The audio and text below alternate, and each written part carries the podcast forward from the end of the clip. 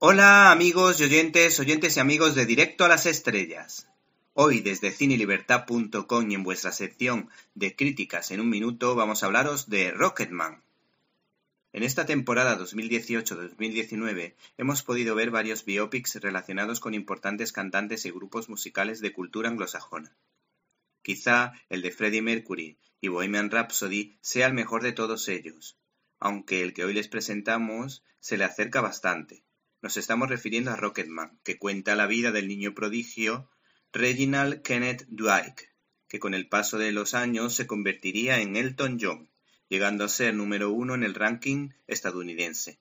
El cineasta Dexter Fletcher, autor del magnífico musical Amanece en Edimburgo, que defendía valores tradicionales a ritmo de Proclaimers, se encarga de contarnos la vida del citado cantante Elton John en formato musical, Detalle que se agradece, pues en ocasiones los biopics presentan a ratos un encefalograma plano.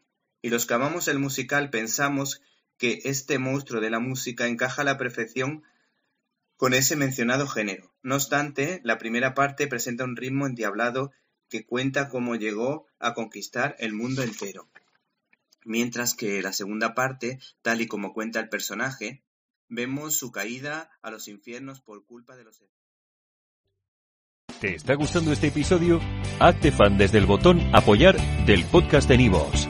Elige tu aportación y podrás escuchar este y el resto de sus episodios extra. Además, ayudarás a su productor a seguir creando contenido con la misma pasión y dedicación.